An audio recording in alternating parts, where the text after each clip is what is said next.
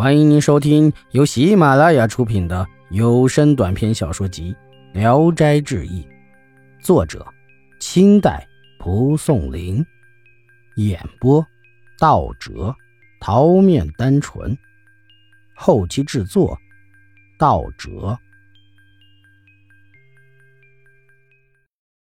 香群，晏仲是陕西延安人，他跟哥哥晏伯生活在一起。兄弟二人非常友爱。燕伯三十岁时就死了，没有子嗣。不久，他妻子又相继去世。燕仲啊，十分悲痛，常常想自己如果能生两个儿子，就把一个过继给去世的兄嫂作为子嗣。但刚生下一个儿子，自己的妻子也死了。燕仲担心续弦后新妻子会虐待儿子，便不想再娶，只想买一个妾。正好邻村有卖奴婢的，燕仲去相看了相看，一点也不中意，很感觉沮丧无聊。又碰上一个朋友请他喝酒，喝完后便醉醺醺的往回来赶。路上啊，燕仲忽然碰到自己已经死去的同学梁生，见了燕仲，热情的握手问好，请燕仲到自己家里去坐坐。燕仲醉的是稀里糊涂的，也忘记了他已经死了，跟着他就走了。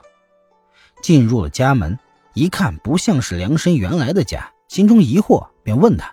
回答说：“哎，最近才搬来。”到屋里坐下要喝酒时，一看酒没了。梁生嘱咐燕仲稍微等等，自己拿着酒瓶就出去买酒去了。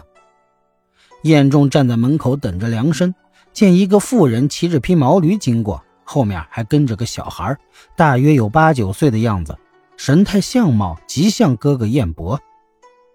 晏仲怦然心动，急忙赶上去问那个小孩姓什么。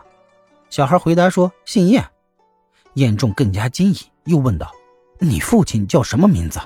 回答说不知道。正说着话，已经到了小孩的家门口。妇人下驴走了进去。晏仲拉住小孩问道：“哎，你父亲在家吗？”小孩点点头，也走了进去。一会儿，又有一个妇人出来看了看，果然是晏仲的嫂嫂。见了燕仲，惊讶地问他是怎么来的。燕仲大为悲伤，跟着嫂子就进了家门。见房屋院落整洁一新，便问道：“哥哥在哪里？”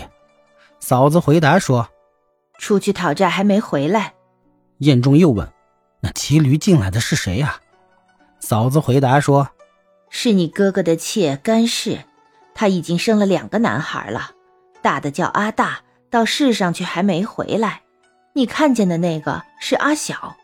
晏仲坐了很久，酒渐渐醒了过来，心里一下子就明白了，自己看见的这些人全是鬼。但因为跟哥哥感情深厚，所以也不害怕。这时，嫂子开始热酒做饭，仲晏急于见到哥哥，催促阿小去寻找。过了很久，阿小哭着回来，说：“李家赖债不还，还和父亲打架呢。”晏仲听完。急忙跟着阿小奔跑了去，见两个人正把哥哥摔倒在地上，燕仲大怒，挥舞着拳头径直冲了过去，一连打翻了几个人，将哥哥救了起来。李家的人四处逃散，燕仲追上一个，按到地上痛打一顿，解恨后才起来，拉着哥哥的手，跺着脚，伤心的哭泣。燕伯也哭了。回来后，全家人都来慰问。燕伯于是备下酒菜，兄弟二人举杯相庆。不一会儿，一个少年走了进来，约摸十六七岁的年纪。燕伯叫他阿大，让他拜见叔叔。燕仲急忙将阿大拉起来，哭着跟哥哥说：“大哥在地下已经有了两个儿子，但大哥阳间的坟墓却无人祭扫。我孩子小，妻子又死了，这可怎么办才好呢？”燕伯也心酸悲伤起来，嫂子在一边跟燕博说：“要不的话，就让阿晓跟他叔叔去吧。”阿晓听了，依偎在叔叔的怀里，恋恋着不想离开。燕仲抚摸着他，越发感到难过，问阿晓：“愿意跟我走吗？”阿晓忙道：“愿意。”燕仲心想啊，阿晓虽然是鬼，不是活人，但有总比没有好，心里便高兴起来。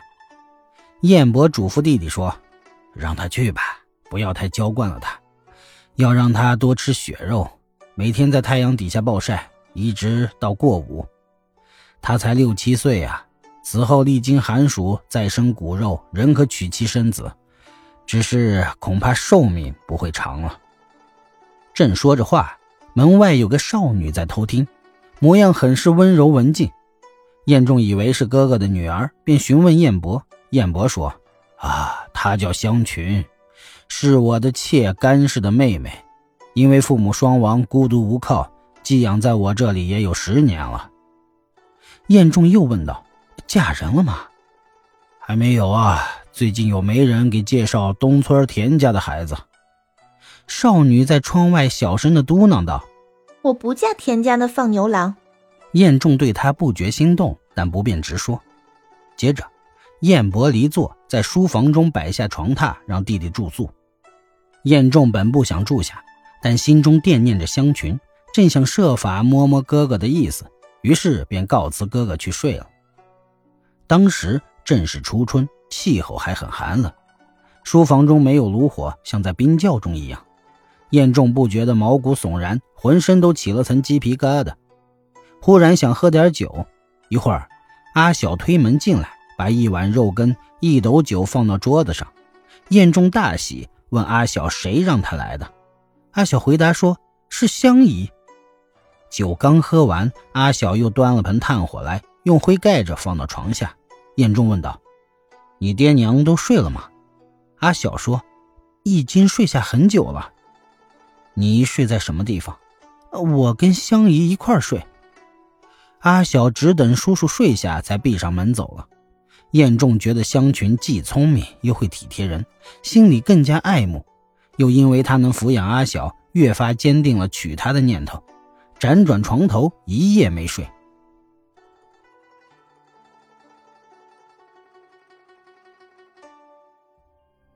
本集演播到此结束。谢谢大家的收听，喜欢请点赞、评论、订阅一下。